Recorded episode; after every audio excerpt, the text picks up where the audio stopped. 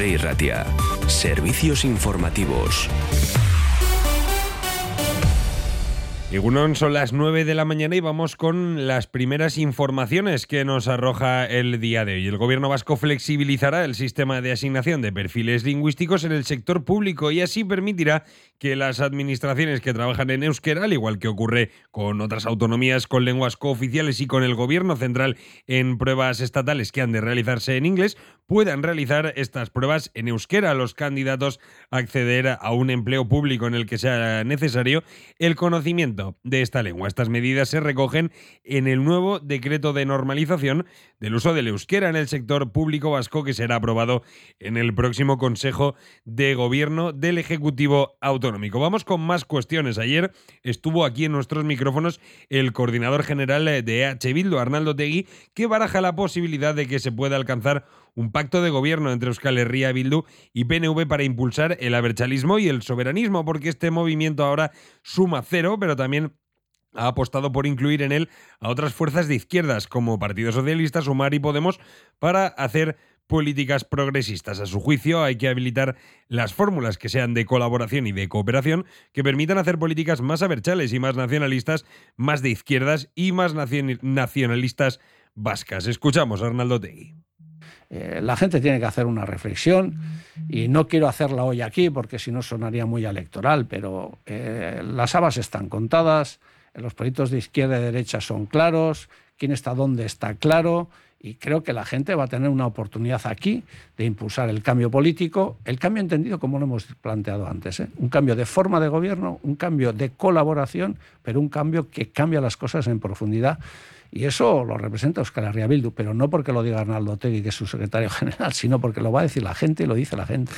Y relacionado con estas declaraciones, el PNV no da crédito a las palabras de Arnaldo Tegui sobre la posibilidad de un gobierno vasco conjunto tras las elecciones autonómicas, después de que Bildu les haya calificado de fachas y se oponga al ejecutivo de Iñigur Cuyo con críticas exacerbadas. Ha recordado que la formación soberanista les etiquetó a él y a su partido en la sección de los fachas a través de un vídeo, por lo que ha aconsejado a EH Bildu que se aclare para saber exactamente qué Continuamos en materia política. El secretario general del Partido Socialista, Eneco Andueza, ha afirmado que tras las próximas elecciones autonómicas vascas, su partido no solo será necesario, sino imprescindible, y ha asegurado que no avalará proyectos rupturistas. En este sentido, ha advertido a Bildu que mientras sigan en sus apuestas independentistas, seguirá siendo el problema y se ha dirigido también al candidato del PNV Lendakari, Manuel Pradales, para preguntarle si ahora su prioridad es la sanidad y por ello ha empezado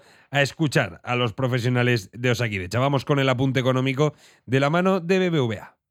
BBVA patrocina la información bursátil que les ofrecemos a continuación. Con la app de BBVA tienes toda la información para decidir mejor en temas de inversión y ver a diario cómo evoluciona tu dinero. El año pasado Euskadi se consolidó en eh, una posición bastante incómoda. Lidera desde hace tiempo el ranking nacional en la proporción de trabajadores con contrato a tiempo parcial. Eh, la otra comunidad que se consolida en esa posición es Cantabria y en ambas ha crecido la tasa frente a una caída generalizada en el conjunto de España, según un informe del grupo en concreto, el porcentaje de ocupados a tiempo parcial en Euskadi terminó 2023 en el 16%, en la media de los cuatro trimestres, tras aumentar ligeramente respecto al 15,8% del año anterior. En números absolutos, se contabilizan en Euskadi más de 150.000 personas que trabajan solo unas horas al día después de sumar 5.700 en un año. ¿Invierto? No invierto. ¿Invierto? No invierto. ¿Y si hubiera una manera mejor de decidir? La app de BBVA te ayuda a decidir mejor, porque si no quieres tener tu dinero parado, te ofrece la información necesaria para empezar a invertir desde 30 euros. Mejora tu salud financiera con la app de BBVA. Más info en bbva.es. BBVA creando oportunidades. Y ahora vamos a conocer la previsión meteorológica de la mano de nuestro meteorólogo de cabecera, Eduardo Tarnomán. Hoy es una jornada que tendremos también ambiente suave. Temperaturas van a estar también en torno a los 18-20 grados en la costa, por encima de 15 grados en el interior de Vizcaya se van a ir acumulando cada vez más nubes. Sin precipitaciones, sin lluvia, el cambio se va a producir de cara a la parte final de la semana. Mañana jueves va a ser una jornada en la cual sí que hablaremos de cambios importantes. empezará el, día con fuerte viento del suroeste y a partir de la tarde, a partir de las 6, 8, pues eh, cielos eh, más grises y aparecerá la lluvia en la parte final del día. Tanto el viernes como el sábado y el domingo van a ser días en los cuales ya vamos a hablar de un tiempo realmente invernal, con eh, chubascos frecuentes, tanto el viernes como el sábado y también probablemente el domingo, bajón importante las temperaturas, valores pues entre 10 y 14 grados, hablaremos de nieve por encima de 800 metros, tanto el viernes como el sábado. A las 10 de la mañana volverá Juan Majubera con más información. Ahora vuelve Coldo Campo con la tertulia. Agur.